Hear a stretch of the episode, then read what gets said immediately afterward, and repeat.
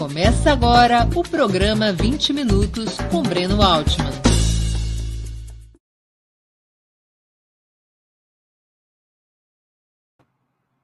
Bom dia! Hoje é 8 de novembro de 2021. Terei a honra de entrevistar o ex-deputado federal e ex-presidente nacional do Partido dos Trabalhadores, José Genuíno histórico militante da resistência à ditadura, pela qual foi preso e barbaramente torturado, participou da fundação do PT e foi seu parlamentar por cinco mandatos consecutivos e depois um outro mandato avulso, incluindo o Congresso Constituinte de 1987-1988. É reconhecidamente um dos maiores especialistas em questões militares, nosso tema de hoje, assunto ao qual se dedica há várias décadas. Antes de começarmos a conversa, gostaria de pedir que façam uma assinatura solidária de Opera Mundi em nosso site ou se tornem membros pagantes de nosso canal no YouTube. A imprensa independente e Opera Mundi precisam da sua ajuda para se sustentar e se desenvolver da sua ajuda e da sua militância apoiando veículos como Ópera Mundi. Lembrem-se sempre, saco vazio não para de pé. Também peço que curtam e compartilhem esse vídeo, além de ativarem o sininho do canal. São ações que ampliam nossa audiência, nosso engajamento e nossa receita publicitária. Nossos espectadores e espectadoras também poderão fazer perguntas ao convidado. Basta escrevê-las na área de bate-papo do YouTube. A quem o fizer, peço que contribuam com o super chat ou super sticker, ainda que seja uma pequena contribuição. O que vier de ajuda, de colaboração, é sempre muito bem-vindo. Outra forma de contribuição é através do Pix, nossa chave é apoie.operamundi.com.br. Eu vou repetir: apoie.operamundi.com.br. Nossa razão social é última instância editorial limitada. Bom dia, Genuíno. Muito obrigado por atender nosso convite. Para mim é uma grande honra recebê-lo novamente em nosso programa. Para mim é uma honra, é um prazer Estou à disposição para essa entrevista. Você que é um bom entrevistador. Janino, um dos motivos pelos quais o PT votou contra a Constituição de 1988, apesar de assiná-la, foi o famoso artigo 142 sobre o papel das Forças Armadas. Por qual razão houve, então, oposição tão ferrenha por parte da bancada do Partido dos Trabalhadores? Bem, Breno, você, quando levanta essa questão, nós estamos nos referindo a um modelo de tutela militar que veio desde a Constituição Republicana, pós a proclamação da República, passou pela de 34, não esteve presente na de 37, a polaca, voltou na de 46, na de 69, na de 67, e foi recolocada na de 88, que é exatamente o artigo que define a Força Armada como instituição nacional permanente, defesa dos poderes constitucionais e, em nome de um desses poderes, da lei da ordem. Lei e ordem é tudo. É a ordem capitalista. A lei é tudo. E nós fizemos uma oposição a esse artigo 142, que reflete o mito da tutela militar. E esse mito vem de uma ideia de que as Forças Armadas nasceram antes da fundação do Estado. Vocês sabem que tem duas datas simbólicas para isso, que é a, a Batalha de Guararapes, que é a batalha que dá origem ao Exército, no período colonial de 1658, e a Batalha de Expulsão dos Franceses, que é a data de fundação da Marinha no governo, governo geral Mendes Sá, de 1560 e pouco. Portanto, a ideia de que a Força Armada é antes do Estado, é antes da nação, ela é uma espécie de fundadora. Isso se expressa, no meu modo de entender, na constituição dela, na proclamação da República, que foi um golpe. E essa proclamação da República foi precedida pela Guerra do Paraguai e pela Guerra de Canudos, aliás, duas guerras típicas. Canudos, a maior violência contra a população camponesa, e Paraguai, uma, uma disputa de fronteiras e uma aliança com os estancieiros do Sul. Então, essa questão sempre teve presente, que é o modelo de tutela, o modelo do poder moderador, o monopólio do patriotismo, como se fosse a pátria deles, uma tutela no sentido de autonomia, nós estamos acima de tudo e de todos com base em dois pressupostos. Os políticos são corruptos, a política não presta. Isso era o discurso Floriano Peixoto na Primeira República. Segundo, o povo é frágil, o povo é fraco, é preciso de uma tutela, é preciso de um, um poder que tutele e que oriente. E essa questão foi um debate muito profundo, inclusive porque, a, a, olha bem, a emenda Fernando Henrique Cardoso não tinha lei e ordem. E nós defendíamos na Constituição que fosse só a defesa externa. Para negociar, nós aceitamos a emenda Fernando Henrique Cardoso. Deixa eu só entender um pouquinho. A emenda, a emenda original propunha lei e ordem, além de defesa. A, a, não, a emenda original era propunha lei e ordem. Aí nós fizemos uma emenda constitucional, o PT, o nós é o PT. Colocando a defesa externa pronto. E o Fernando Henrique Cardoso fez uma emenda que tirava lei e ordem, mas mantinha poderes constitucionais.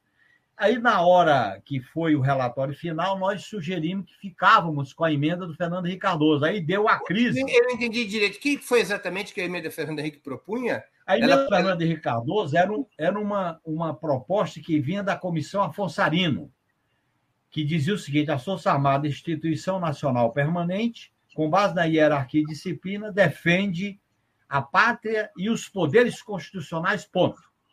Uhum. Não tinha lei e ordem. E nós, na, na última hora, nós negociamos essa emenda e dissemos, na reunião fechada, ó, oh, Fernando Henrique Cardoso, nós topamos com a tua emenda. Aí ele disse, isso vai dar confusão. A própria emenda era dele, eu digo. O Bernardo Cabral topou e foi para o relatório. E deu aquela declaração do Leônidas que produziu do Ulisses Guimarães a ideia dos três patetas. E fomos para a negociação, da qual o PT estava presente, mas não aceitou, que o próprio Fernando Henrique Cardoso sugeriu defesa da lei e da ordem por iniciativa de um dos poderes. Olha, olha o imbróglio. A defesa dos poderes. E por iniciativa dos poderes, defender da lei e da ordem.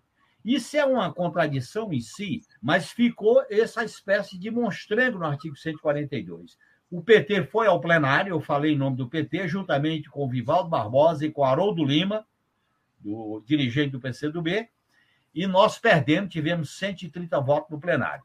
Essa questão ela é mais profunda, porque tem o a Fernando ver... Henrique acabou votando com quem? Ele votou com a emenda dele, porque foi ele que propôs recuperar a botar a lei e ordem desde que um dos poderes convocasse. Ou seja, ele, ele acabou votando contra a emenda original dele. Isso, e nós da esquerda defendíamos a emenda original do Fernando Henrique Cardoso. Olha como os liberais são no Brasil. O Fernando Henrique e, não se emenda. É, e o, e o Ulisses Guimarães, aí quando o Ulisses Guimarães fez publicou o, o, a sistematização com essa emenda do Fernando Henrique Cardoso sem a lei e a ordem, os militares disseram que a gente estava destruindo o papel da Força Armada. Aí perguntaram a ele, ele disse que eram os três patetas. Deu uma crise. Foi a crise militar da Constituinte. Foi esse, esse episódio, o 142. Ligado com o 142, veio o 137, que é a defesa do estado de exceção, do estado de defesa, que é um, uma, uma pré-estado de sítio e o artigo 144, que é a militarização da segurança pública. Esse debate, Breno, ele vai ser recolocado na discussão do Ministério da Defesa quando foi criado, vai ser recolocado quando, no meu modo de entender, nós não enfrentamos adequadamente a tutela militar e quando nós aceitamos essa tutela, ora encoberta, ora enrustida, ora aberta. E qual é o problema que se coloca uma... Perdão te interromper, eu só queria esclarecer um aspecto histórico especialmente para o nosso público mais jovem. Com a transição conservadora, através da anistia preventiva dos militares e outros instrumentos, as Forças Armadas tiveram peso na elaboração da nova Constituição do país e continuaram a ter peso na vida política pós-redemocratização? Breno, a campanha nacional das diretas já, que foi o maior movimento popular de massa até então, foi coagulado, foi derrotado com a ideia do colégio eleitoral. E no colégio eleitoral prevaleceu a questão de que o acordo com os militares sobre a ordem, sobre a batuta do general Leônidas, e está explícito no livro Mata, do Leonêncio Nossa, é o seguinte: os militares que participaram do desaparecimento e da tortura não serão promovidos, mas eles não serão julgados. Por isso que entrou a palavra crimes conexos. A transição foi uma transição pactuada, uma transição por cima, uma transição que eu digo inconclusa, uma transição que, em certa medida, é fraudada. Quando chegou na Constituinte, como é que essa transição se expressou? Primeiro, no artigo 142, que era manter a ideia da lei e da ordem. Lei e ordem cabe tudo. Segundo, a tortura, a anistia foi incorporada na Constituição, no artigo 9 do Ato das Discussões Constitucionais Transitórias, mas a tortura não foi considerada crime imprescritível. Esse foi outro debate muito profundo na Constituinte. E, em terceiro lugar, quando os militares falam que eles, é, que a esquerda queria alterar a lei da anistia, eles é que alteraram, porque a Comissão de Morte Desaparecida e a Comissão de Anistia, eles nunca aceitaram, que foi por lei, inclusive do governo Fernando Henrique Cardoso. Portanto, a transição, os militares tiveram um papel decisivo na transição eles foram o avalista. E esse aval para uma transição pactuada por cima acabou se, se estendendo na Assembleia Nacional Constituinte. E o PT, ao declarar o seu voto contrário, ele disse que era a, a, a doutrina da segurança nacional, a tutela das Forças Armadas e a manutenção do Serviço Nacional de Informações, que só foi extinto em 80 e 90 com a eleição do Collor. Esse, é, esse debate foi muito importante, porque ele é retomado quando se cria o Ministério da Defesa, porque as Forças Armadas é, elas continuaram como protagonistas de um projeto político para o país. Quando elas decidem fazer a campanha do Bolsonaro na AMAN, quando decidem viabilizar a, a eleição com a intervenção no Rio de Janeiro, com os twitters, com os dois generais de quatro estrelas no Supremo, era exatamente o retorno a uma posição de definição estratégica sobre os rumos do país. Aí você pergunta: como fazer que os militares voltem aos quartéis? Primeiro, eles têm que voltar aos quartéis. Segundo, tem que subordinar a soberania do poder civil, fruto da soberania popular. Terceiro, tem que ter quarentena, militar, juiz, promotor e policial não pode fazer a escolha por outra carreira sem um período de quarentena. Quarto, nós temos que alterar o artigo 142 para tirar esse princípio do, do mito do poder moderador. Quinto, viabilizar o item 27 da resolução do nosso partido, do meu partido, do PT, do sexto Congresso, que coloca uma, um, novos parâmetros para a formação, para a elaboração de uma estratégia sobre a defesa nacional do país.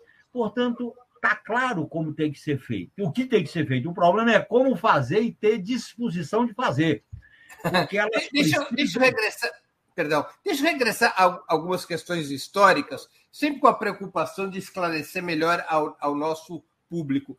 Uma pergunta bem objetiva. Na Constituinte, os militares pressionavam abertamente. Olha, eles, na Constituinte, Breno, eles fizeram a primeira grande iniciativa que depois foi teorizada na prática pelo general Vilas Boas, que foi ter uma assessoria militar de alto nível. Eu lembro aqui dois grandes assessores militares, um da Marinha, que era o almirante Regufe, e outro do Exército, que era o, o general Ruri, que eram oficiais superiores, com um nível de elaboração muito grande, e eles fizeram uma tática que depois se especificou de maneira mais política no que aconteceu no país em 2016.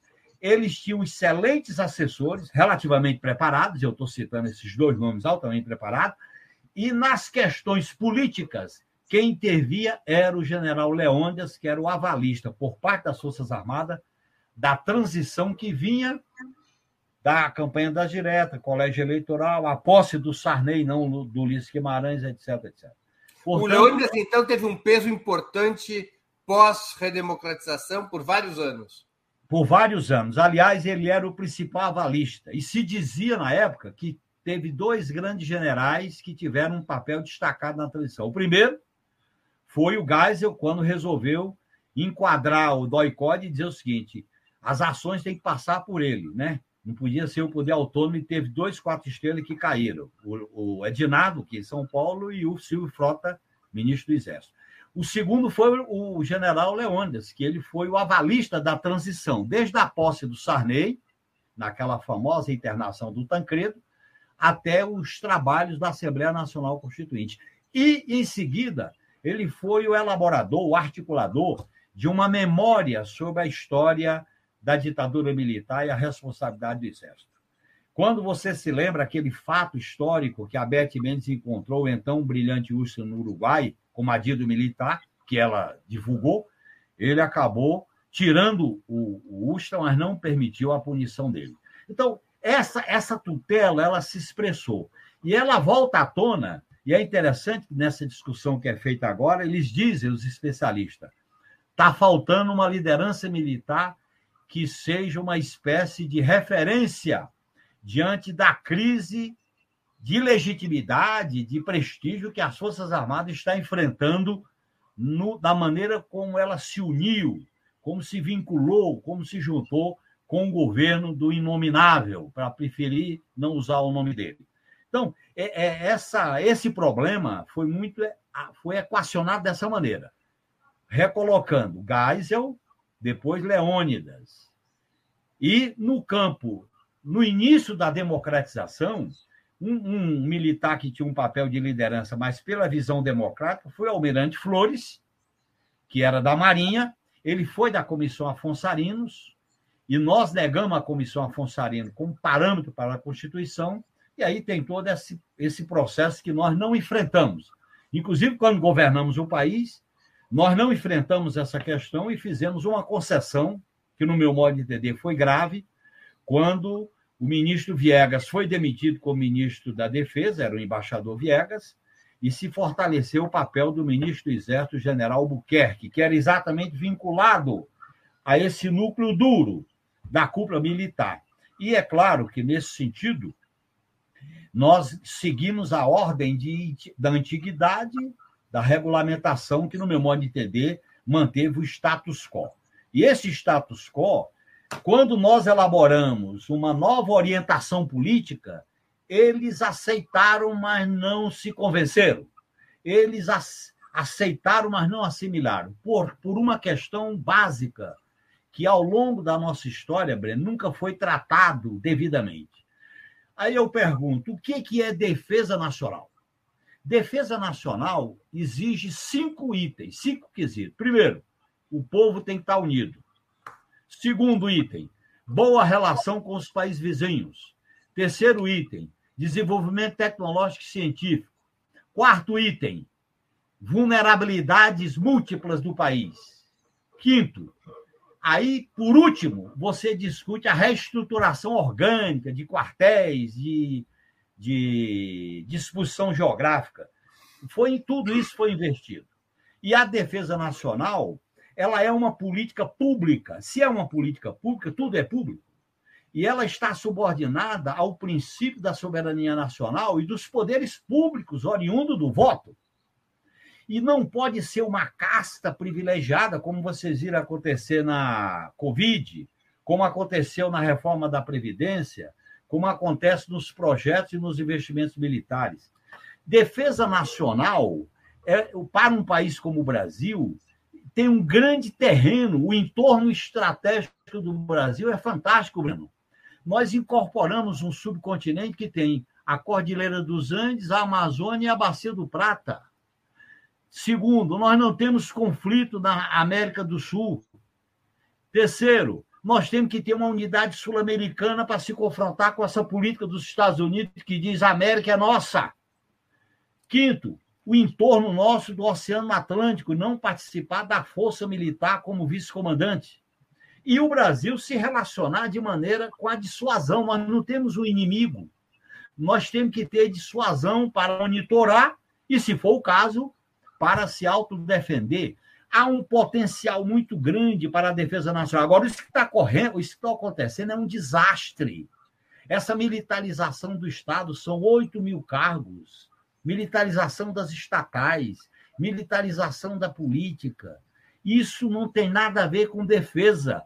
Nem vale a pena investir tanto em militar para militar cumprir essas funções no Ministério da Saúde, no INCRA, no IBAMA, na Amazônia. Não é lucrativo isso. Então, eu acho que a defesa nacional tem que ser recolocada no outro parâmetro. E, para isso, nós temos que fazer o um enfrentamento. Claro. Deixa eu fazer uma pergunta. Quando Lula ganhou as eleições presidenciais em 2002, havia um programa para a questão militar?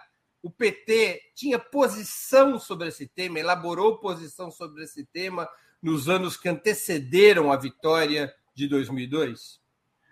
Nós não tínhamos um programa propriamente dito, nós tínhamos algumas diretrizes. E essas diretrizes, o presidente Lula é, levou em conta a manutenção da rotina, do critério de antiguidade, não fez qualquer tipo de movimentação. O único movimento significativo foi quando nós elaboramos a Estratégia Nacional de Defesa. E a instalação da Comissão da Verdade. A Estratégia Nacional de Defesa, veja bem, ela é um documento que tem sinalizações positivas, mas ela é uma estratégia nacional para os militares. Não é uma estratégia nacional de defesa do país, das instituições do Estado brasileiro. Eu, eu entendo, Breno, que as forças populares de esquerda nunca trataram essa questão da defesa nacional como uma política pública, como uma política de Estado, como uma, uma política do poder civil. Não, nós não criamos uma carreira acadêmica de defesa, nós não mexemos na estrutura da Escola Superior de Guerra, que aquilo ali é impenetrável. Quando, e o que, que aconteceu? Com o golpe de 2016, com o inominável Temer, com o Jungmann, se militarizou o Ministério da Defesa, se militarizou, porque a ideia do Ministério da Defesa é, um, é o poder político dirigindo o aparelho militar. Então, nós, nós não enfrentamos essa questão. Nós tínhamos intenções. Eu acho que nós tínhamos intenções. As Forças Armadas, durante os, o governo do Fernando Henrique Cardoso, ficou no acostamento por causa do programa neoliberal. No, no primeiro mandato do Lula, elas continuaram no acostamento. Depois do Viegas, veio o de Alencar, que não tinha problema nenhum para os militares, veio o Valdir Pires, que teve a crise com os controladores de voo, e nós só começamos a definir algumas questões no segundo mandato. E eu, no meu modo de entender, no mandato da Dilma, teve a Comissão Nacional da Verdade, que ela teve uma, um, um problema político. A Comissão Nacional da Verdade devia ter proclamado, em nome, o presidente, a presidência da República, em nome do Estado, que houve terrorismo de Estado, e o Estado brasileiro com os comandantes militares presentes, devia pedir um pedido de recuperação aos militares, na medida em que a lei da anistia estava sendo debatida no Supremo Tribunal Federal. Então, eu acho que são lições que a gente aprende. Você não concorda com a opinião do ex-ministro da Defesa, Aldo Rebelo, que numa entrevista minha alguns meses atrás disse que a Comissão Nacional da Verdade foi um grande erro cometido pelo governo Dilma? A Comissão Nacional da Verdade foi uma grande iniciativa. Pela primeira vez na história do Brasil, o Estado brasileiro faz um exame das práticas autoritárias violentas do Estado e faz isso de maneira pública. Então, esse é o lado altamente positivo da Comissão da Verdade. Coisa que não foi feita, Breno, com a questão da escravidão. Coisa que não foi feita, por exemplo, com a, o massacre da Guerra de Canudo. Quem botou isso a pouco foi o, Euclides da Cunha, coisa que não foi feita, por exemplo, nas várias tentativas de pronunciamento militar. Portanto, a Comissão Nacional da Verdade foi uma grande iniciativa. O que, que faltou? Faltou uma condução política que ela produzisse uma ela fez isso, mas não publicizou, que houve terrorismo de Estado e que era necessário um pedido de desculpa e de reparação à sociedade. E por que isso é importante? Porque você traz a memória e, e implanta ela no presente para discutir que isso não pode se repetir. Por que, que não se fala em volta dos militares na, a política no Chile, na Argentina e no Uruguai? Porque houve uma transição diferente nesses países. Eu acho, portanto, que a Comissão da Verdade foi uma grande iniciativa. Ela por que, que ela não foi feita? Por, por que, que ela não foi feita antes da Comissão Nacional da Verdade, por exemplo, no primeiro governo Lula? Eu acho que esse foi, esse foi um outro, uma outra falha. A Comissão Nacional da Verdade devia ter se instalado em 2003, quando o Lula estava chegando com muita força, com muita legitimidade, e ter, nós temos aberto um processo de discussão política. Porque quando você vai fazer um debate com as Forças Armadas, você tem que partir de uma posição. Eles têm força. Você tem que dizer, será assim e assado. Houve uma certa contemporização. É, quando teve a crise com o general Heleno, por causa da Raposa Serra do Sol, ele foi trazido para a alta burocracia em Brasília.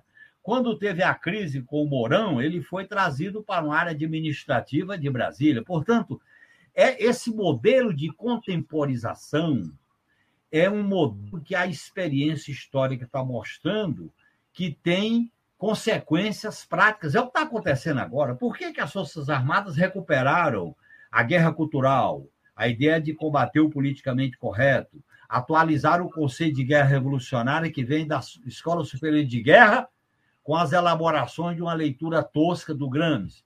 Por que, que as pautas chamadas identitárias criavam problema nas Forças Armadas? Porque penetrava lá a luta das mulheres, dos negros, da comunidade LGBTQIA+.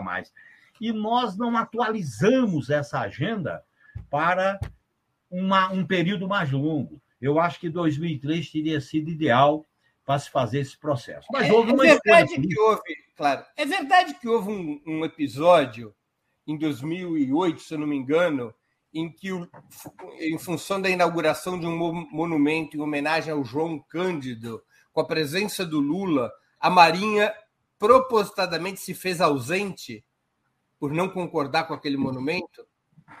Você sabe que esse, essa questão não é qualquer questão. Até hoje. Há tá um voltando a baila, né?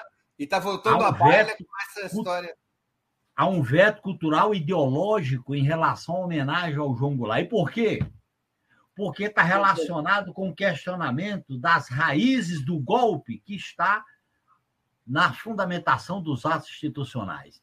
Homenagear João Goulart significa você fazer uma releitura crítica das bases autoritárias da ditadura militar a partir do golpe de 64. Isso virou um tabu. A minha, a minha pergunta, foi, eu entendi isso também. A minha pergunta foi sobre a, a, a inauguração da estátua em homenagem ao João Cândido, ao líder da revolta da Chibata, que a Marinha é. não se fez presente com o presidente da República estando no local. É, eu vou chegar a essa questão. Primeiro, ah, que a, a questão do João Goulart, para terminar, está tá empacada até hoje. Em uhum. relação ao João Cândido, a Marinha não vetou, a Marinha não fez pronunciamento, mas não esteve presente. Isso é uma maneira de, vamos dizer assim, de dissimulação. Nem rompe, mas também não vira a mesa. Então, eu acho que é mais ou menos como aconteceu na leitura do relatório da Comissão Nacional da Verdade, que havia um mal-estar claro e evidente. Então, isso você tem razão. Muitas vezes, Breno, em determinados episódios, por exemplo, em relação tanto ao Exército como à Marinha, certos fatos históricos eles não permitiam tocar, porque ao tocar nesses fatos históricos, como João Cândido, você tocava na questão do racismo, da tortura, da violência, você trazia inclusive um questionamento, e aí eu tenho uma diferença nos historiadores que vinculam a formação da Marinha à expulsão dos franceses no Rio de Janeiro, no governo Mendes Sá. E o Exército, a guerra dos Guararapes, quer dizer, nós associamos a formação do Exército e da Marinha a uma aliança com o colonizador português, na Guerra dos Guararapes e na expulsão dos franceses durante o governo geral Mendes Sá. Portanto, isso está na raiz de uma espécie de tutela cultural ideológica dos fundadores da pátria. Eles se consideram fundadores da pátria, se consideram donos do patriotismo, exerce o monopólio do patriotismo. Isso parece cláusula pétrea. E se nós não enfrentarmos esse debate com ação política, com determinação, nós vamos ter sempre uma espada da tutela. Em qualquer momento, ela pode ser acionada. E, e é interessante como esse poder estratégico ele se articula com os interesses econômicos, como se articularam na época do monopólio da terra, hoje é com o monopólio financeiro, se articula com o modelo de Estado, se articula com o império, com a dominação do império. Por exemplo, só para você ter uma ideia, nós elaboramos na Estratégia Nacional de Defesa a ideia de que a integração sul-americana se baseava no seguinte princípio: para dentro é cooperação com todos os países que integravam a Unasul: Venezuela, Colômbia, Argentina, Paraguai, Uruguai, Bolívia, Peru, é, etc. E a dissuasão é para fora, dissuasão para fora, para dentro é cooperação, que é um princípio essencial de construir, do ponto de vista do entorno estratégico, uma política de colaboração com os vizinhos, porque nós não temos conflito, nós não temos conflito com a Venezuela, por que, que fica fazendo a política americana lá? Nós não temos conflito com Cuba, nós não temos conflito com Colômbia, com Chile, com a, a Argentina. Então, essa ideia é, é, dos parâmetros tem que ser enfrentada politicamente. Eu acho que isso é dá condições para a gente reorientar uma política de defesa. Aí eu volto à ideia: a política de defesa é uma política pública, uma política do povo, uma política do Estado. Não pode não ser. Não é uma política... política das Forças Armadas. Não é uma política das Forças Armadas. É uma política dirigida pelo poder civil. É uma política dirigida pela soberania popular. Aí você vai discutir com o povo qual é a dotação orçamentária, quais são os projetos prioritários, e não com esse corporativismo que tem a justiça militar, esse corporativismo que impede o, que impediu o julgamento da indisciplina do general Pazuello. Você, você veja bem como a, essa tutela sofisticada apareceu na relação com a CPI da Covid, no não depoimento do general é, Braga, porque ele era chefe da Casa Civil. É toda uma política de panos quentes. E isso não é correto. A experiência mostra que isso não é correto. E é uma ilusão. Não temos política de defesa, Breno. O país não tem política de defesa. O, a, o programa aeroespacial está indo para o Beleléu com a concessão da base de Alcântara. O programa do satélite geoestacionário, que é o satélite que fica lá no alto, ali na linha do Equador, acima da linha do Equador, tem que ter uma base de administração terrena. O projeto da, do domínio do ciclo do combustível nuclear está em crise também, depois do que fizeram com o Almirante Otto, e o país fica administrando o quê? Arma para o inimigo interno, é tanque, bomba de gás de efeito, né? Baioneta e etc, etc. Isso não dá, isso não é defesa. O, o, o Brasil não precisa se preparar para conflito, nós temos que projetar no cenário mundial a nossa influência política, a relação com a África, com o Atlântico Sul, com os BRICS, e sem romper com nada, mas nós vamos fazer nossas escolhas então, isso é, é, o Brasil tem um cenário ideal para fazer escolhas estratégicas. Agora, do jeito que está acontecendo, com esse retrocesso, é lamentável que a gente esteja num processo de sucateamento no preparo e no emprego das Forças Armadas. Porque um país com esse tamanho nosso, por que, que as Forças Armadas sempre ficam no litoral, Breno? É a velha tradição do povo que está no litoral, a velha tradição do, das grandes cidades do litoral. E o interior? E, e a gente chega ao absurdo de ter uma brigada de paraquedista que fica no Rio de Janeiro e tem dificuldade de fazer treinamento, porque tem dois aeroportos. Quer dizer, essa reestruturação ela tem que ter outros parâmetros. E eu acho que essa questão estratégica tem que ser enfrentada num programa democrático e popular para o país e não dá mais para adiar essa questão. Genuíno, é, nas décadas que se seguiram ao fim da ditadura militar, como se organizaram os grupos internos das Forças Armadas? Continuou a existir um grupo de oficiais nacionalistas, democráticos e progressistas? Eu aqui lembro a nossa audiência que o Brasil tem uma situação sui generis. Aquele que foi o secretário-geral do Partido Comunista Brasileiro por tantas décadas, Luiz Carlos Prestes, pelo menos até 64, era um homem com muita influência nas Forças Armadas. Era uma referência para muitos militares. Depois do golpe de 64, e especialmente depois da redemocratização, continuou a existir um grupo de oficiais democráticos e nacionalistas? Eu acho que com a ditadura militar, a partir de 64, eles foram progressivamente eliminando essas cabeças, essas lideranças democráticas e nacionalistas. Mesmo quando o Geisel fez aquela, aquela movimentação do segundo PND e da política externa, ele era, vamos dizer assim, o, o autoritário que dirigiu, que avalizou a extinção da direção da PML e da direção nacional do Partido Comunista Brasileiro. Então, veja bem, eu acho que eles foram extinguindo, foram eliminando. Quando se deu a transição com, a, com a, o colégio eleitoral, é, essas manifestações praticamente não existiam. Eu acho que o último foi a candidatura Eulebentes para disputar contra o Gás. Aí foi se enfraquecendo. E aí se criou um problema, Breno, que é o seguinte: eu acho que nós não podemos ter ilusão, nem, nem temer a tutela militar pela direita, nem ter ilusão que nós vamos produzir um conflito interno e vai surgir uma corrente revolucionária nacionalista. Isso é época passada. Eu acho que isso existiu no tenetismo, e o tenetismo foi produto da velha república, da primeira república, veio depois o Prestes, depois teve os vários pronunciamentos militares que tinham militares legalistas, até chegar no processo da ditadura militar, cujo símbolo dessa rebeldia pode se expressar no papel de Carlos Lamarca. Então, mas eu acho que movimentos organizados deixou de existir. E no meu modo de entender, é bom a gente tratar as Forças Armadas não com políticas para dentro delas, mas com orientação para elas estarem subordinadas à soberania popular, ao poder que emana do povo.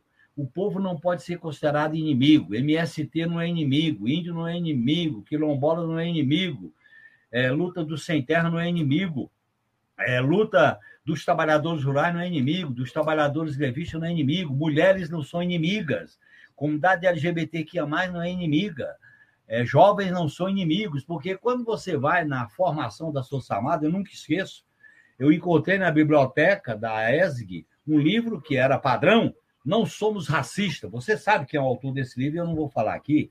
Então, é essa, essa visão conservadora, de resquício autoritário, tem que ser derrotado pela supremacia do poder civil. A grande questão que está colocada é a supremacia política do poder civil, que comanda, dirige, define, enquadra, pune, até para que as Forças Armadas recebam o tratamento como Forças Armadas para a Defesa Nacional. Porque o aparato militar, Breno, que é essencial para a defesa, ele tem que estar subordinado à direção política.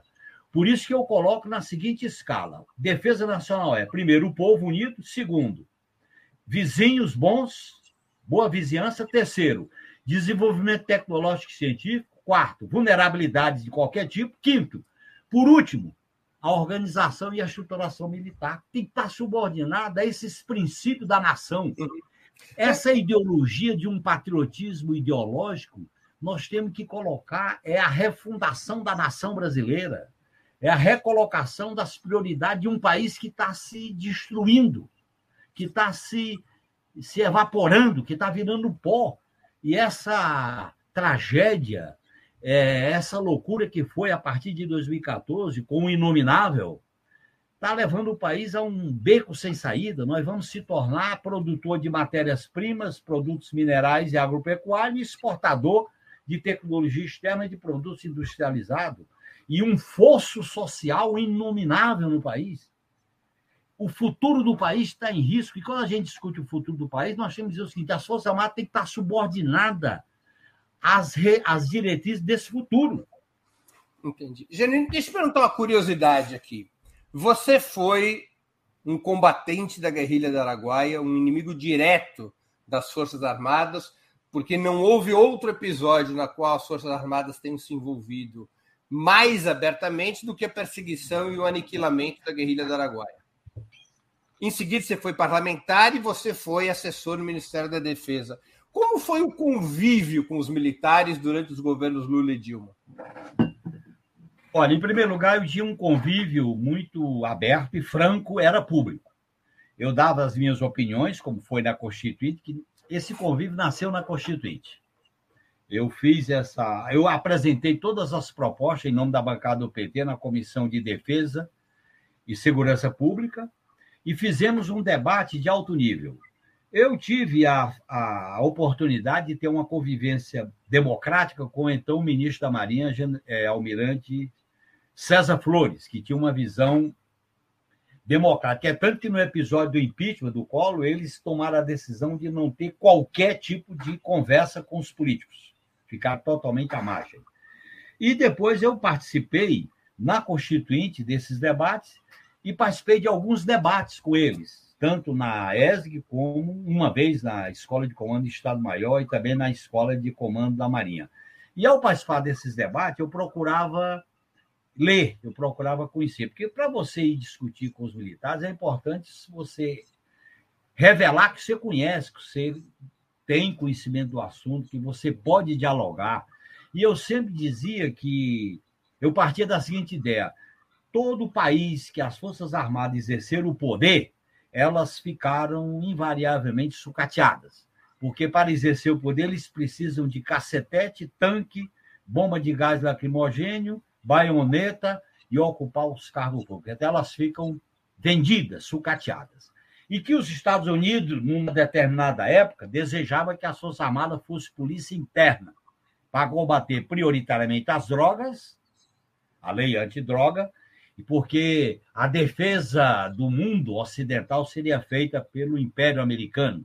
Foi no auge do unipolaridade.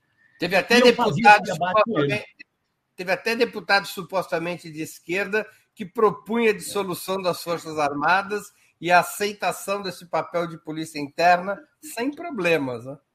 Até de um governo mundial. É. Até de um governo mundial. Então, veja bem. Eu que o Eduardo Jorge propunha isso, né? É. Eu participei desses debates.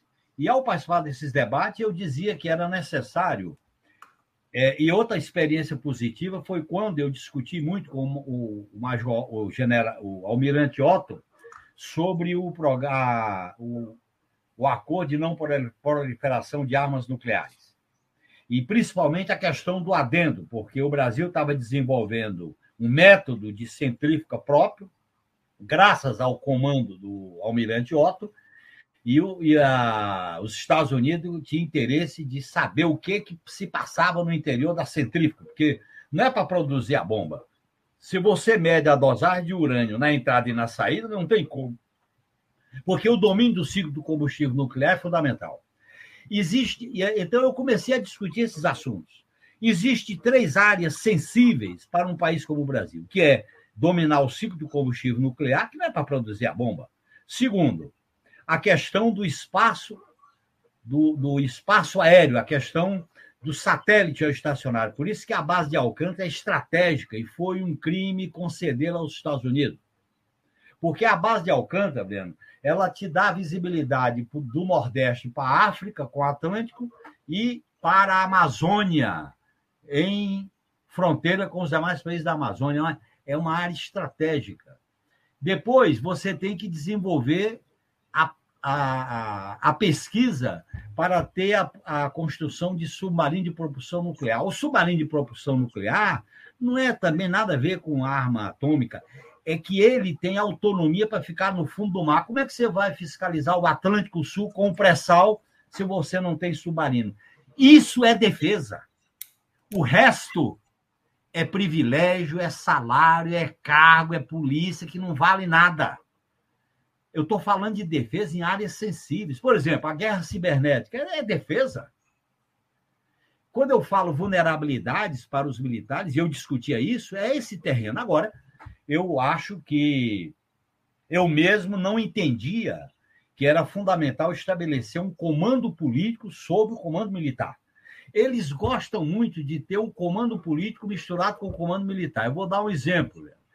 Aqui você tem o chefe do Estado-Maior Conjunto, mas você tem um comandante do Exército, da Marinha e da Aeronáutica. Isso é um equívoco.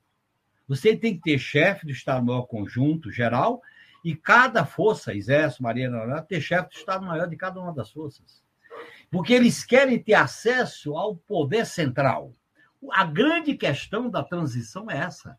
E é, isso tem a ver com o que nós estamos vivendo hoje. Eles não querem abrir mão com ou sem Bolsonaro, de ter o comando estratégico do país.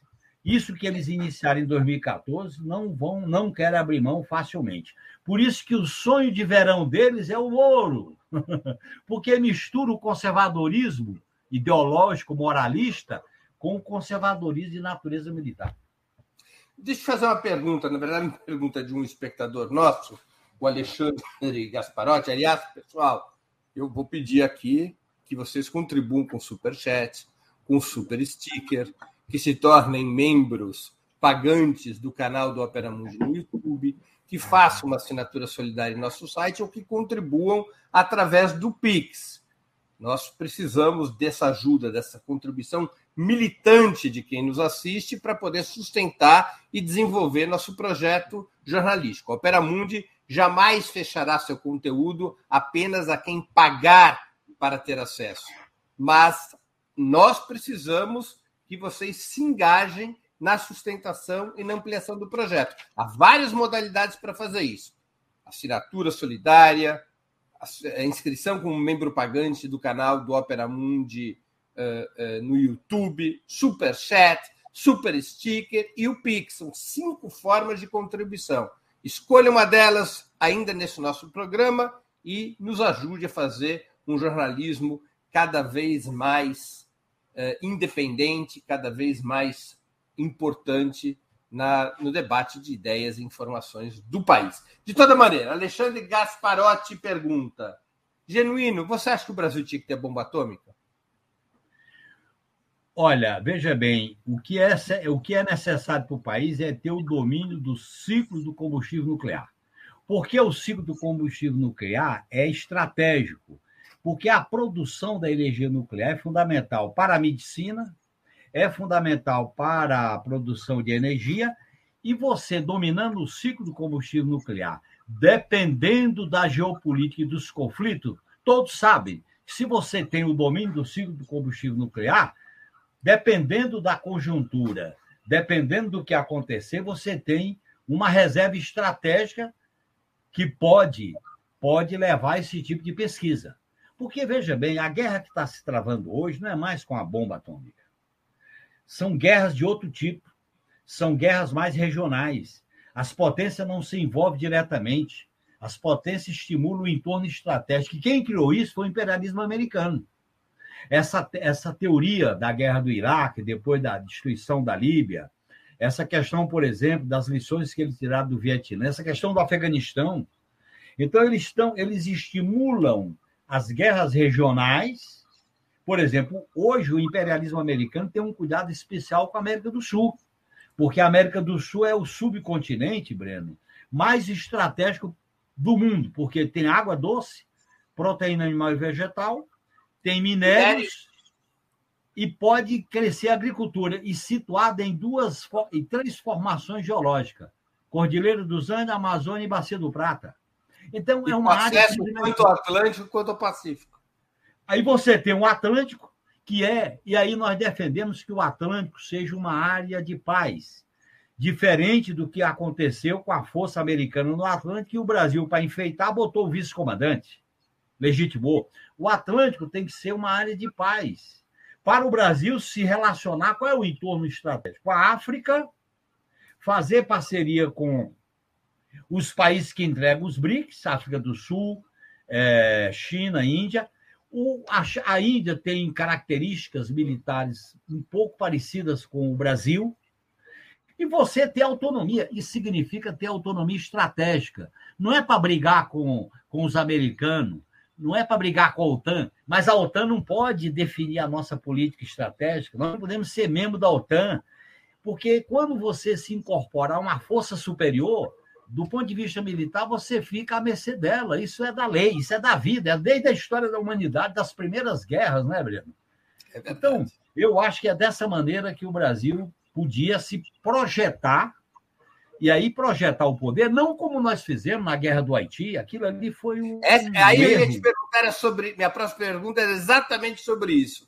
Você acha que o envio de tropas brasileiras ao Haiti, para além do debate de sua justeza em termos de política internacional, acabou fortalecendo o núcleo mais reacionário das Forças Armadas? Não só acabou fortalecendo, como criou valores culturais, políticos, porque o Brasil comandou a MINUSTAH. Como ele comandou a MINUSTAH, ele tinha relações privilegiadas com vários países que integravam a força de paz do Haiti. E tinha relações com os Estados Unidos. Uma prova de que foi uma, uma prova de que foi inadequada é o que está acontecendo hoje no, no, Haiti. O Haiti vivia uma crise violenta com a, o golpe contra o Aristides. Naquele momento, o Brasil projetava-se como um, um país emergente que queria uma vaga no Conselho de Segurança da ONU. Mas nós tínhamos que ter dito: a solução para o Haiti é de política pública, não é militar. E o Brasil, ao colocar militares lá, não foi para fazer guerra. Eu tive lá duas vezes e vi, era para fazer patrulha, para fazer policiamento. Nós fortalecemos a GLO. E ao fortalecer a GLO, nós alimentamos uma expertise militar que não era o caso. O Haiti era um problema de política pública, era ter sistema de saúde, é asfaltar Porto Príncipe, era criar, é, construir uma hidrelétrica. Aliás, o Brasil defendeu que criasse uma hidrelétrica, uma fábrica de asfalto e criasse um SUS lá. Mas os Estados Unidos não queria. O que, que eles diziam, Breno? Os Estados Unidos não podem comandar a MINUSTAH porque tirou sangue dos haitianos. O Canadá, porque é amigo dos Estados Unidos. A França foi derrotada pelos haitianos e a Espanha colonizou. Não dá para ser a China nem a Rússia. Qual é o país que pode preencher as condições de comandar a MINUSTAH? O Brasil. E nesse sentido, eu acho que faltou uma diplomacia política e militar de descer. Nós participaremos, mas não como força, só como força militar. Temos que participar como força de criar políticas públicas então, foi uma experiência que, no meu modo de entender, alimentou uma espécie de expertise. É tanto que todos os oficiais que dirigiram a MINUSTAH era comemorado como grande feito, como uma grande proeza. Aliás, a escala de promoções era MINUSTAH, Comando Militar da Amazônia e Pelotões de Fronteira. Essa cúpula esse esse Estado Maior, que não, não são todas as Forças Armadas, mas o comando que dirigiu essa aliança para retomar o poder tem a ver com o comando da Amazônia e com a Minustar, na minha, na minha avaliação. Então, foi uma politização às avessas, no meu modo de entender. Não, não criamos, não só não era possível, não, criamos, não foi criada uma corrente revolucionária, como o governo acabou ajud ajudando a, se, a, criar uma corrente reacionária. Claro. Ô, Ben, eu tive lá duas vezes e eu fiquei hospedado na sede da Minustar e fiz, acompanhei as patrulhas. Eles botaram um capacete da ONU, é, colete à prova de bala e eu andava. Era policiamento de rua, não, tinha, não era guerra, era policiamento de rua por causa das gangues. Como é que isso aí não é uma questão de operação militar? O fato de se fazer uma operação militar contra gangues era a viabilização da expertise da GLO, que é a garantia da lei da ordem. ideia do inimigo interno. E aí, quem era o inimigo interno? As gangues, os pobres, o sítio Solé, que era uma área muito, muito destruída, e aí, matança, quer dizer, em vez de você construir uma política de cidadã, uma política pública, você transformava uma crise social profunda em questão militar. E interessava aos Estados Unidos, interessava a ele, que o Brasil fosse uma espécie de carro-chefe daquela operação, na medida em que sinalizava o protagonismo do Brasil. Esse protagonismo começou a ser rompido, é bom que se diga isso, em 2008, com a crise do sistema financeiro americano. e com a crise do unipolar, da, do multilateralismo. O surgimento do multilateralismo, os Estados Unidos, não, agora nós vamos ter que ter outra política para a América do Sul. E o Brasil é chave nisso aí. Por isso que uma das razões do golpe foi a interferência dos Estados Unidos nas articulações com as Forças Armadas, com o Ministério Público e com a Polícia Federal, que já vinha com a guerra das drogas. Os Estados Unidos estabeleceu três guerras mundiais: a guerra das drogas, a guerra contra o terrorismo por causa dos episódios das Torres Gêmeas e a guerra contra a corrupção. E aí fez uma política de dominação. Isso que está, inclusive, sendo revitalizado, sendo resgatado agora com as candidaturas dos protagonistas do lava-jatismo. E você tem, por parte de alguns meios de comunicação, uma defesa do, do que significa essa cruzada moralista, que é uma reserva estratégica. Eu digo que é uma espécie de tutela, Breno. Nós temos hoje a tutela militar, a tutela do Ministério Público Federal, a tutela do teto e a tutela do Banco Central Independente. De cara, tem quatro tutelas para um governo democrático e popular. Veja que coisa. Genuíno, qual a tua avaliação sobre o papel dos militares no golpe contra Dilma e na prisão de Lula? Para mim, eles tiveram um papel, um papel importante. Primeiro, porque a, o golpe ele teve dois fatos relevantes. O primeiro fato foi a candidatura do inominável na, na AMAN. Não se faz um ato político lançando candidatura na AMAN sem a conivência do alto comando do Exército. Vamos deixar isso claro, para não ter ilusão. Segundo, botar dois quatro estrelas como assessor da presidência do Supremo Tribunal Federal, porque não tinham confiança nas decisões do então presidente do Supremo Tribunal Federal. Eu não vou citar o nome, mas as pessoas sabem quem é. Terceiro, a questão da intervenção no Rio de Janeiro. A intervenção no Rio de Janeiro foi essencial para o golpe, para a viabilidade. Primeiro, porque naquela intervenção não se justificava nem do ponto de vista de segurança pública. Segundo, aconteceu o fato mais importante do ponto de vista da segurança pública foi a morte da Marielle. E terceiro, a candidatura ela foi trabalhada como uma, uma consequência do golpe. E o golpe revelou o seguinte: vamos derrotar o inimigo principal, que era o PT e a esquerda. Derrotar como? Com a bandeira da moralidade contra a corrupção, defesa da moralidade. E fazer disso uma estratégia de uma guerra que se articulou com a justiça, com a mídia, com o parlamento, de, sob a liderança do Eduardo Cunha, e colocou, no meu modo de entender, o governo Dilma numa postura de defensiva, porque ela está fazendo um ajuste fiscal com o Levi. Então, nesse sentido, as Forças Armadas atuaram estrategicamente como uma força influenciadora e deram o aval. Aliás, isso é retratado pelo livro do Temer, isso é retratado no livro do general Vilas Boas sobre as articulações tendo visto o golpe. O livro é... do Vilas Boas é uma confissão de crime contra a Constituição, né? Ele reconhece. Claro, é uma confissão contra a Constituição. E eles argumentam que é o artigo 142 que permite o mito do poder moderador. E esse mito do poder moderador produz isso. E aí, Breno, é interessante. Eu, quando era deputado, eu tive contato vários com esses assessores, inclusive com o general Vilas Boas, que era coronel assessor na Câmara. E ele relatou a experiência, eles começaram a participar de experiência na América do Sul e na América, é, na Centro-América, sobre as negociações de paz. Ele participou de El Salvador. Teve a negociação de El Salvador, teve a crise da Nicarágua, e eles participavam. Então, eles adquiriram uma expertise quando veio a transição, que significou uma pactuação pelo alto, e uma, um braço da, da, que vinha da ditadura militar, que era aquela, aqueles grupos de centelhas, aqueles grupos de extrema direita, e, ao mesmo tempo, essa jovem oficialidade que, na academia, foram construindo um pensamento estratégico de como manter ou, ou voltar ao poder. E é isso que aconteceu. E como nós não percebemos isso, não discutimos isso, não enfrentamos isso, isso veio à tona com a ruptura autoritária preventiva com o golpe de 2016, que se aliaram fatores da nova geopolítica americana com a oposição ao PT como inimigo interno, a guerra revolucionária como pretexto à Comissão Nacional da Verdade.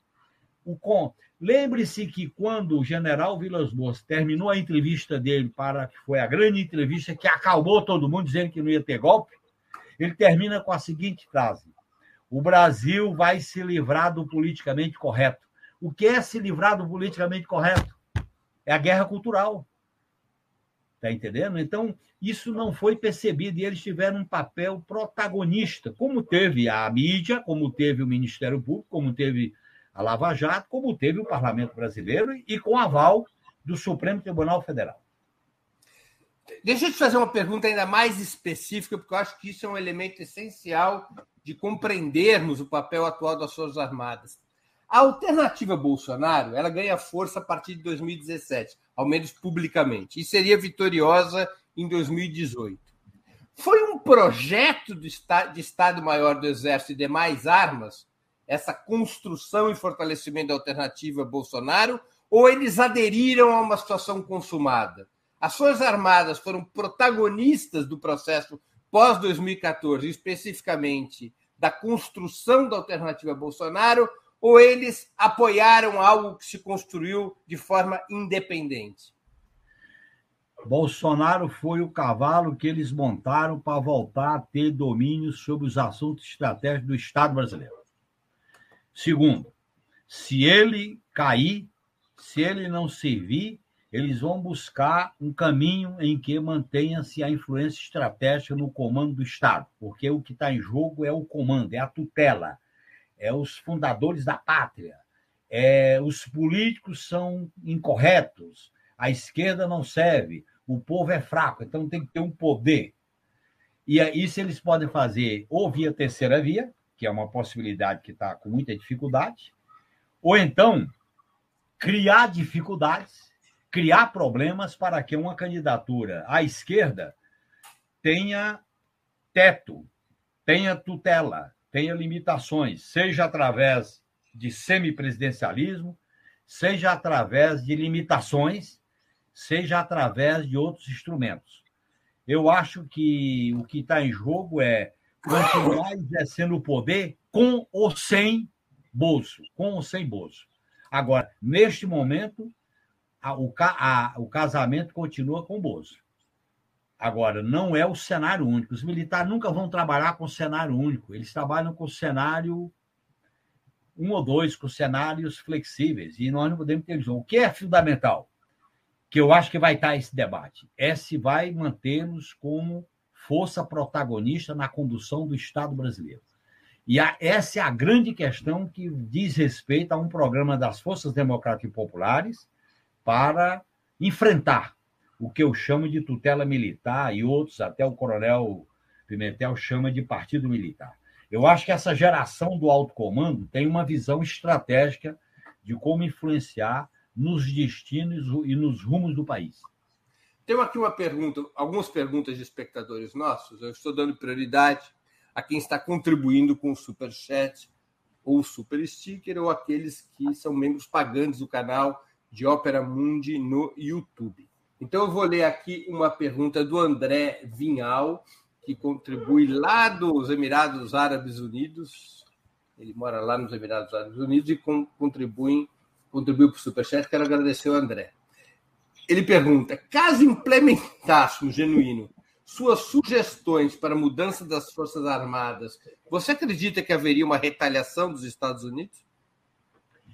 Olha, eu não descarto essa possibilidade porque a, a nova a, a, crise do imperialismo americano, a nova geopolítica que está se desenhando e as ilusões que algumas pessoas tinham em relação ao Biden está se desfazendo, e aquele artigo, na forma quase de editorial, no site do Pentágono, América é nossa, eu acho que as sinalizações já foram dadas.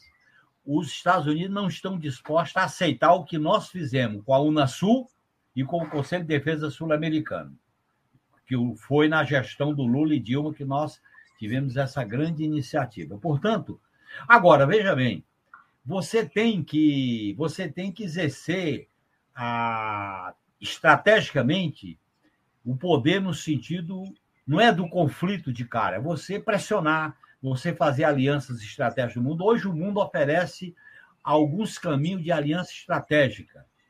Eu acho que o Brasil, o, o Brasil tem que buscar alianças estratégicas com a Índia, com a China, com a Rússia, sem considerar, sem romper com a OTAN e com a, os Estados Unidos. Mas eu mesmo dizer o seguinte: o nosso cenário de aliado não é só, só vocês. E aí fazer medição, fazer aquilo que é o poder soft. Quer dizer, nós não vamos fazer o poder violento, mas também não vamos aceitar a tutela. Eu acho que isso é uma disputa política. E o Brasil tem que estar preparado para fazer a disputa diplomática e a disputa militar, Breno. A, a, a questão, o Itamaraty tem que estar vinculado com a questão militar e vice-versa, para poder caminhar no sentido, no mesmo sentido. Veja bem a situação da Eco 20, da, da, da Eco 26, né?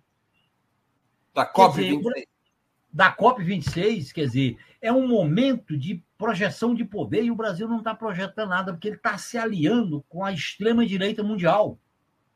E eu acho que hoje tem espaço no mundo para a gente fazer alianças pontuais com governos, com lideranças, com movimentos. Quer dizer, o imperialismo não deixou de ser imperialismo, mas ele não é tão forte como, como dizia antes. Eu acho que é possível ter retaliação. Por exemplo, nós não podemos aceitar a política dos Estados Unidos para a Venezuela e para Cuba. Podemos aceitar. Nesse sentido, a experiência do Lula foi firme quando ele governou o país, e é correto. Nós, não podemos aceitar isso na América do Sul, esse tipo de política. Nem muito menos as bases militares na Colômbia. Não, e o Brasil lutou contra isso. Então, são, são enfrentamentos pontuais que nós temos que ter uma política de defesa capaz de se projetar. E as condições para o Brasil fazer isso são favoráveis. Eu, eu, eu acho que a integração sul-americana é um grande achado do entorno estratégico do Brasil.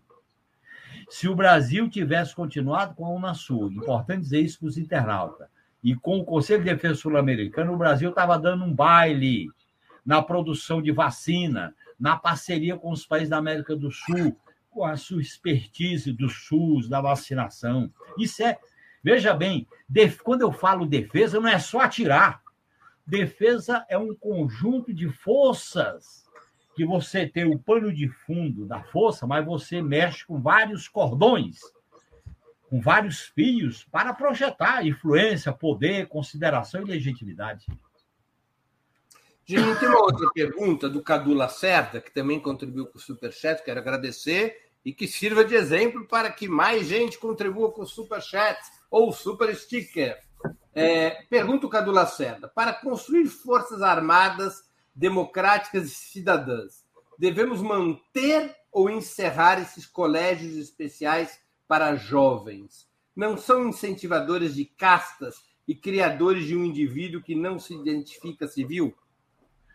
São incentivadores de casta, são incentivadores de privilégio, são incentivadores de uma militarização na cabeça da juventude. Nós temos que fazer o um movimento contrário. Eu defendo, por exemplo, que as escolas militares elas se especializem na ciência militar propriamente dita. O estudo de história, filosofia, o estudo de ciências sociais possa ser administrado nas universidades públicas em convênio com as Forças Armadas. Você libera vagas para os oficiais que, em vez de você fazer isso na SM, na Escola Superior de Guerra, faz nas universidades. Nós temos que criar uma carreira civil de defesa. O Brasil não tem. A França tem uma, uma instituição que é de defesa e tem uma carreira civil, especialista em defesa. A, a questão da defesa não pode ser propriedade de militares. E levar jovens para os colégios militares, em nome de um rigor da disciplina, em nome de uma visão militar, uma visão limitada, é exatamente o contrário que nós temos que fazer. Nós temos que tirar os militares. Eles têm que voltar aos quartéis, mas, ao mesmo tempo, eles têm que se relacionar com a sociedade. Essa ideia de militar achar que o povo é inferior, o povo é maltratado, o povo. Não dá. Essa, essa, esse etos militar, essa mística, não pode transformá-lo numa espécie de casta isolada. Isso é um equívoco para uma política de defesa. Genuíno, no caso de uma vitória de Lula em 2022, o que fazer com os quase 10 mil militares que hoje ocupam cargos de confiança no governo e nas estatais? Nós temos que imediatamente devolvê-los às funções legais de ficar nos quartéis. Eles ocuparão os cargos naquelas áreas do governo que são de natureza militar, como o Gabinete de Segurança Institucional, o Ministério da Defesa ponto. Segundo, nós temos que aprovar a lei complementar, a lei, a emenda constitucional da quarentena. Militar da ativa, juiz, promotor e policial, inclusive militar, para de exercer cargo comissionado ou cargo eleitoral, tem que sair da carreira, ficar um período de quarentena para mudar a sua profissão, porque essas carreiras chamadas de Estado, elas têm que ter o ônus e o bônus. Ele só, ele só tem o bônus. Quer dizer, o cara é militar, sai militar, vai para a política. Você viu agora um delegado. O delegado virou deputado. Caçaram o mandato, ele volta a ser delegado. Quer dizer, não dá. Quem prende, quem processa, quem pode matar, não pode se igualar com quem vai disputar a eleição. Então, isso é uma outra medida importante. E colocar um ministro da Defesa não militar. O grande erro do golpe do golpista Temer do Jaú Jugman foi colocar um militar no comando do Ministério da Defesa. O Ministério da Defesa tem que ser um civil que representa o poder político nas Forças Armadas. E, ao fazer isso, ele é autoridade política para conduzir os assuntos junto à tropa. É assim que se deve fazer.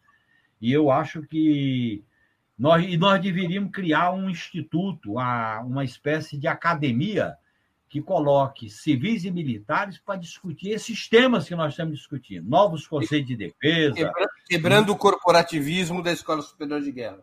Exatamente. Aliás, a Escola Superior de Guerra é algo imutável. Ali não muda nada. Você, ali tem uma, uma medula doutrinária muito complicada. Você tem que ter uma academia que junte acadêmicos com militares. Quando os militares reclamam que tem preconceito contra militares, isso é um, um movimento de mão dupla. Você tem que criar um centro de estudo que junte militares e civis para fazer a discussão, para fazer o debate. Quer dizer, essa ideia de que militar está separado, é um corpo à parte, isso, a experiência já mostrou que isso não serve. Nem os países capitalistas desenvolvidos usam mais essa mística, nem esse ethos militar, nem usam mais porque não serve. Não tem como. É outra. A função militar hoje ela é muito mais múltipla, muito mais diversificada. A cabeça do militar tem que ser muito mais arejada, porque os temas da defesa hoje estão tudo relacionados. Por exemplo, Breno, como é que você vai desenvolver uma indústria de defesa se você aí diz, não, vamos, vamos, vamos implantar a indústria de outros países com transferência de tecnologia. País nenhum transfere tecnologia, isso é conversa para boi dormir. Tu acha que um país vai produzir uma arma e vai transferir a tecnologia? Eles, eles vendem e fica com o domínio. Você tem que ter nichos de pesquisa. Por exemplo, o Brasil tem um nicho que é a centrífuga que o Brasil pesquisou. Isso é um nicho. Base de Alcântara é um nicho. Você tem que manter isso, não é para fazer a guerra, é para dizer, na hora que você senta na mesa para negociar com os outros, os outros sabem que você não está blefando. É isso que é defesa. A então, indústria, acho... a, em, em termos gerais, a indústria brasileira de defesa ela é suficiente para abastecer uma forças armadas modernas com esses propósitos que você delineou, ou teríamos que construir ou reconstruir a indústria de defesa? Tem que primeiro tem que reconstruir o parque industrial brasileiro. Ao reconstruir o parque industrial brasileiro, criar um ramo vinculado à indústria de defesa, e a indústria de defesa tem que subordinar a um projeto nacional de desenvolvimento econômico e tecnológico. A destruição da, do, do, da pesquisa tecnológica e científica, do CNPq, é um desastre para a defesa nacional. Porque a defesa nacional, a indústria de defesa, está vinculada a um projeto nacional de desenvolvimento tecnológico científico. E aí, por isso que você pode ter uma indústria de defesa flexível. Ela, é, ela pode ser usada para militar e para civil. Aí você projeta. O erro dos militares, quando criaram a base da indústria de defesa, é que ela, é, ela era só de um lado. Então, por exemplo, você vai fazer o tanque, faz o carro forte. Você vai fazer o avião, você faz o avião de carreira, que foi a grande experiência da Embraer com o caceta, com o KC390. Foi a, a grande experiência da Embraer com outros modelos. Agora, isso é é uma, é uma autonomia estratégica. Eu estou defendendo aqui que a Força Armada tem um mínimo de autonomia estratégica. Não é em tudo, mas jamais vamos ter autonomia igual aos Estados Unidos, igual à China, igual à Rússia, não vai. Agora, nós podemos ter nichos de autonomia. Hoje não existe indústria de defesa. O Brasil está zero em indústria de defesa. O Brasil está zero no programa aeroespacial. O Brasil está zero na, na defesa cibernética. Só não está zero no programa da viabilização dos submarinos convencionais e de propulsão nuclear. Isso é lamentável, porque o Brasil tem um potencial para isso. Isso tinha que ser feito, Breno, em parceria com os países da América do Sul. Você pode desenvolver projetos com as experiências. Eu vou te dar um exemplo. As lanchas que a, as Forças Armadas colombianas usam, elas são mais flexíveis porque os rios são menores do que os rios da Amazônia.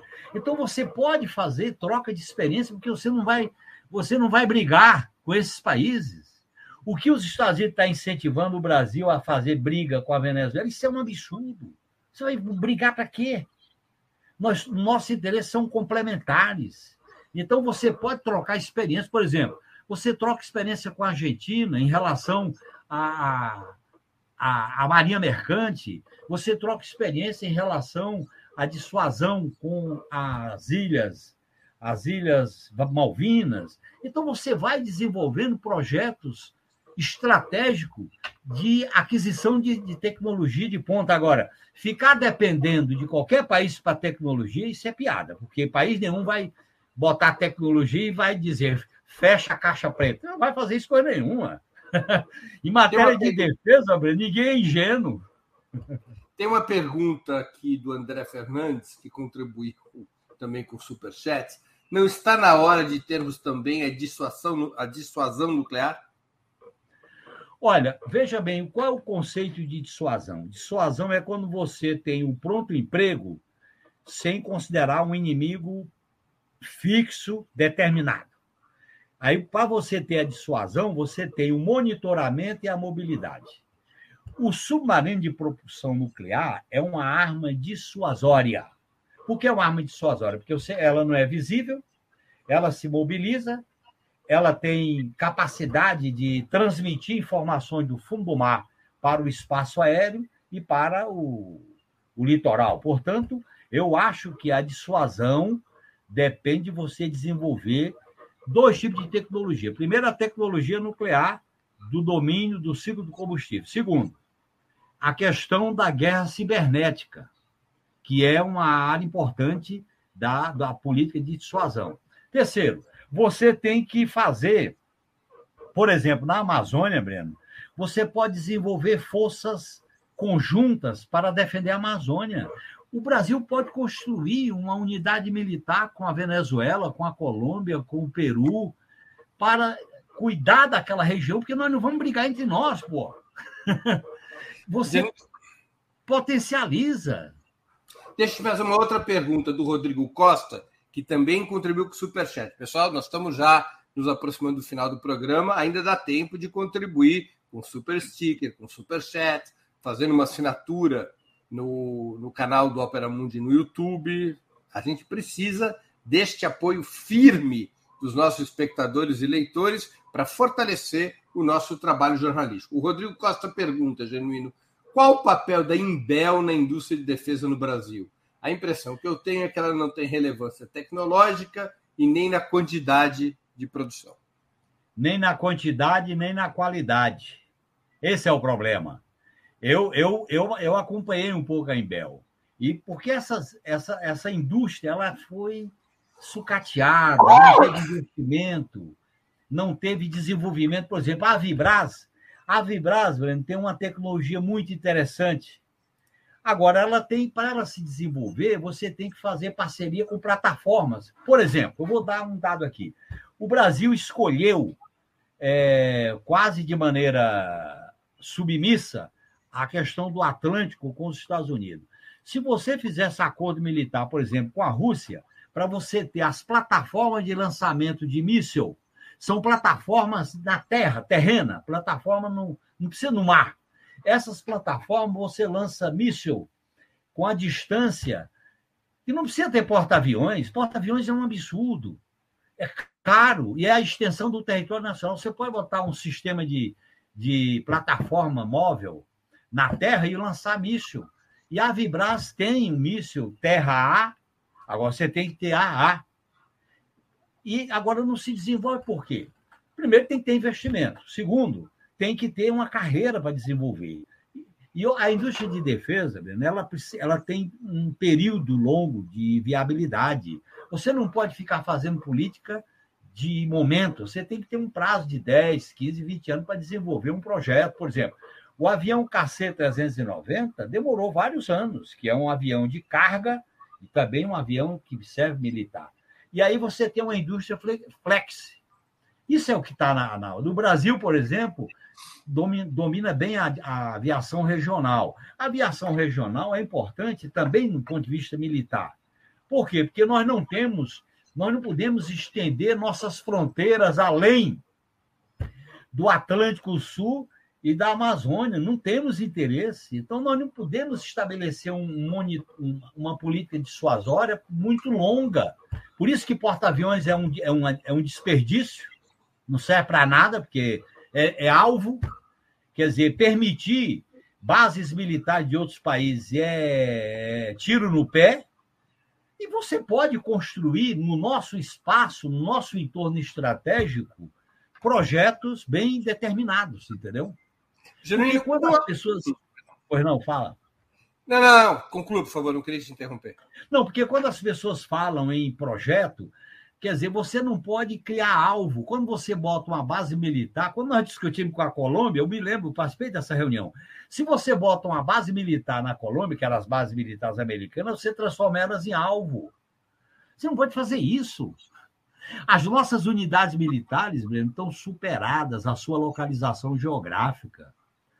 O Brasil, se você for mobilizar tropa na, na hora do engarrafamento, nem tira a tropa do Ibirapuera, do, da Avenida Brasil, do litoral, você tem que tropa mais unidades militares mais camufladas, subterrâneas, no interior do Brasil, tipo no Tocantins, no Mato Grosso. Agora, essa ideia de polícia interna, de GLO, de poder político, gera até onde é que a Força Armada vai estar? Onde o poder existe. Por incrível que pareça. Um dos, uma, uma, uma, coisa que você falou me fez lembrar. Eu fui uma vez ao Vietnã, eu fiquei no Vietnã mais de um mês fazendo uma série de reportagens, há uns 10 anos atrás. E o exército vietnã é um dos mais poderosos do mundo, ainda é um dos mais poderosos do mundo. E eu perguntei: cadê os quartéis? Eles me responderam: eles não ficam na superfície, são todos debaixo da terra e fora das áreas centrais. Ô, Breno, eu vivi essa mesma experiência quartel, na China um quartel no meio, da, no, no, no meio da cidade e na superfície, eles repetiram exatamente para isso na Escola Superior de Guerra do Vietnã. É um alvo, não é um quartel. Claro. Aliás, eu vivi essa experiência na China. Eu fiquei 10 dias na China quando era presidente do PT. Eu fiz essa pergunta que eu não via. Eu digo, onde é que eles estão? Não, não são visíveis. Eles só disseram que não eram visíveis. Ah. Eu, eu fui Outra questão, Breno, que eu acho importante acrescentar. É uma coisa curiosa. Aqui não, aqui se você fizer com o Google Earth, que é aquele localizador de, de endereços do Google, você localiza todos os quartéis brasileiros. Além de localizar, Breno, tem um outro problema. Você tem aqui uma estrutura militar corporativa, que é marinha uma coisa, exército é outra coisa, e aeronáutica é outra coisa. Você tem que ter uma concepção de comando conjunto. Comando conjunto, dependendo das condições. Por exemplo, na Amazônia tem que ser um comando conjunto. Na questão do Atlântico, tem que ser um comando conjunto. Dependendo do, do, do teatro, você tem um, um militar da Marinha, do Exército e Aeronáutica. Não existe essa experiência de comando conjunto. A gente defendia isso na Estratégia Nacional de Defesa. Mas era difícil, porque cada força quer ter sua mística, sua, seu ethos, porque tudo vira espaço político. A defesa nacional, por isso que a defesa nacional existe, é uma política integrada, é, interoperabilidade. Todo mundo está junto, você tem comando firme. Eu acho, inclusive, que eu sou contra existir comandante do Exército, da Marinha Aeronáutica. Você tem que ter Estado Maior. Aliás, nos Estados Unidos, você sabe que é chefe assim, né? Estado Maior. É, só chefe de Estado, Estado Maior. Maior. E quando manda uma operação de, de dominação, eles mandam o chefe, é o Estado-Maior da operação do Iraque, do Vietnã, etc. É assim. Agora, você tem um comando que é o comando político. Claro. Essa politização das Forças Armadas só diminui, só estraga, só prejudica as Forças Armadas. Genuíno, você é, propôs algumas medidas fundamentais ao longo dessa entrevista em relação à questão militar. Eu vou aqui recordar, apenas para te fazer uma pergunta é, que eu acho que é muito importante. Você propôs eliminação do artigo 142 que garante é, a tutela militar sobre o Estado. Você propôs uma reforma dos currículos militares, uma reforma da formação dos militares, incluindo o fim desses colégios privativos de militares. Você propôs uma reorganização ampla das Forças Armadas sob comando político, incluindo os mecanismos de promoção dos oficiais. Você propôs a integração sul e latino-americana como uma força autônoma na região em relação aos Estados Unidos. Essas foram, se eu bem anotei e, aqui. Eu proponho a quarentena, Breno, a quarentena. Além do mais, a quarentena em relação uh, a quem ocupa função, vem a ocupar função pública, além da realocação, da devolução desse excesso de militares do governo Bolsonaro para suas funções naturais. Pois bem, esse é um programa forte. Você não teme que a adoção desse programa possa provocar, num eventual novo governo Lula, uma crise militar? Breno, o governo Lula tem várias tutelas que ele tem que quebrar. Uma delas é essa. A segunda é do Ministério Público Federal. A terceira é do Banco Central Independente. E a quarta é do teto de gasto. Eu vou ficar só nessas quatro, tem mais. Veja bem, isso aí é uma luta política. Nós temos que fazer essa luta política tendo como base, para dialogar com, para diminuir a reação dos militares, nós queremos estabelecer uma nova política de defesa para o país. Nós queremos defender um novo modelo de profissionalização. Nós queremos valorizar o desenvolvimento tecnológico e científico. O que vocês estão fazendo é mediocridade. Isso não é função. O Estado brasileiro não pode investir num oficial durante tantos anos para ele exercer um cargo de ministro da Saúde. Então, nós temos que fazer um discurso forte para impedir reações. Que vai ter reações, eu não tenho dúvida que vai ter. Agora, dependendo da nossa capacidade de articulação e da nossa capacidade de mobilização política, nós podemos neutralizar. O que nós não podemos aceitar é que essas instituições incrustadas no Estado, e eu vou dar um exemplo, mesmo. O artigo 142 tem relação com o artigo 127. Você fez um debate brilhante sobre o Ministério Público. O artigo 127 tem muita coisa semelhante do Ministério Público à Força Armada, porque a esquerda tinha a ilusão que tinha que ter um Ministério Público forte para poder se contrapor ao poder militar. Só que eles se compuseram. Então, nós temos que nós temos que democratizar profundamente o Estado brasileiro. As instituições do Estado brasileiro são oligárquicas. E, e, o golpe de 2016 aprofundou isso. As críticas que o PT fez quando assinou a Constituição e votou contra, elas são críticas atuais e têm uma profunda atualidade. Portanto, isso se torna, tem que ser uma luta, tem que ser uma mobilização.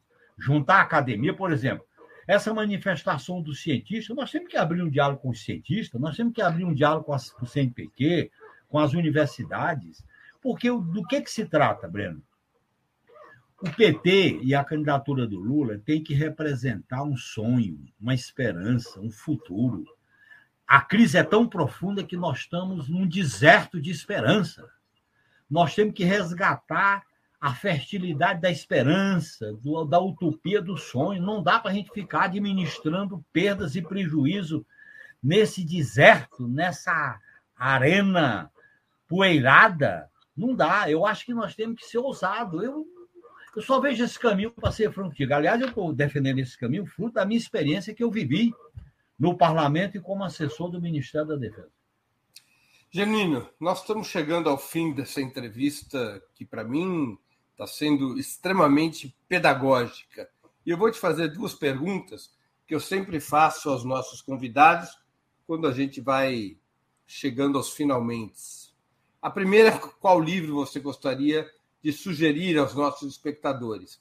E a segunda, qual filme ou série poderia indicar a quem nos acompanha? Eu vou começar pela última. Filmes e séries eu não acompanho porque com a pandemia, você sabe que essa é a terceira quarentena da minha vida. Eu, para mim, cinema é no telão com pipoca e um cafezinho. Então eu não tenho, eu não tenho como indicar filme nem série. Agora, livro eu tenho vários. Eu, um livro que para mim é uma marca é Memórias de um Revolucionário, do Victor Sérgio. Eu voltei a ler é, sobre Lutas e Lágrimas, do Mário Magalhães, que deu uma bela entrevista para você. Eu estou lendo um Sérgio, livro aqui. Revolucionário. Deixa eu só registrar aqui para o pessoal, para quem quiser anotar, né? Victor Sérgio, Memórias do Revolucionário. Quem publicou foi a Companhia das Letras. É. Aqui tem sobre Lutas e Lágrimas, do Mário Magalhães, sobre 2018. Achei muito interessante. Ah, é, do Mário Magalhães. Um aqui. Hã? Editor do Mário Magalhães, esse livro. Mário Magalhães. É da Record. Peço para a produção deixar um pouco mais de tempo o livro na tela. Eu tenho um livro aqui da Uma A Democracia em Ruínas, que analisa só um minutinho, só, gente, só para porque muita gente só nos acompanha pelo áudio, então eu tenho que ler aqui para a dica ficar é, anotável. Mário Magalhães é o autor do livro sobre lutas e lágrimas, uma biografia de 2018, publicado pela editora Record. É a segunda Record. indicação do Genuíno. E a terceira? É Democracia em Ruínas. É um livro, uma coletânea de artigos sobre o golpe de 2016, da editora CRV. Muito interessante. É, e tem um livro aqui, que é de um amigo meu de longa data, que escreveu sobre a diferença entre ética e moral. Você sabe que na, na esquerda tem uma mistura entre ética e moral, que eu acho que vale a pena. E eu não podia deixar, Breno. Do Nelson Levi, a ética e a moral na construção do humano. Ensaios do humano, exatamente. Hoje, da editora Garamond. Genuíno, é o mesmo Nelson Levi que escreveu aquele famoso livro sobre o social imperialismo soviético? Exatamente. Ah. Sobre o social imperialismo chinês. Primeiro escreveu soviético, que eu me lembro dos anos 70. É, exatamente. E eu não podia deixar, Breno, de lembrar um, um amigo meu que morreu precocemente, o livro do Adelmo Genro Filho, Marxismo, Filosofia Profana, que é uma visão revolucionária do papel do marxismo, da dialética, da análise, que eu acho que é um livrinho muito interessante. Marxismo, o título. Marxismo, Filosofia Profana. Marxismo, Filosofia Profana, do Adelmo Genro Filho. Morreu já há muitos anos, ele morreu bem jovem, né? Morreu bem jovem. Morreu ele não tinha 40 anos quando morreu. Exatamente, era professor da Universidade Federal de Santa Catarina. De Santa Maria, não era? Santa Catarina. Santa Catarina, tá certo. Ele foi vereador em Santa Maria, irmão do Tasso. Ah, é, irmão do Tasso, é verdade. Eu convivi muito com ele na experiência do PRC, na experiência de das reflexões que a gente fazia e esses, enfim, são contribuições importantes, né, para a gente.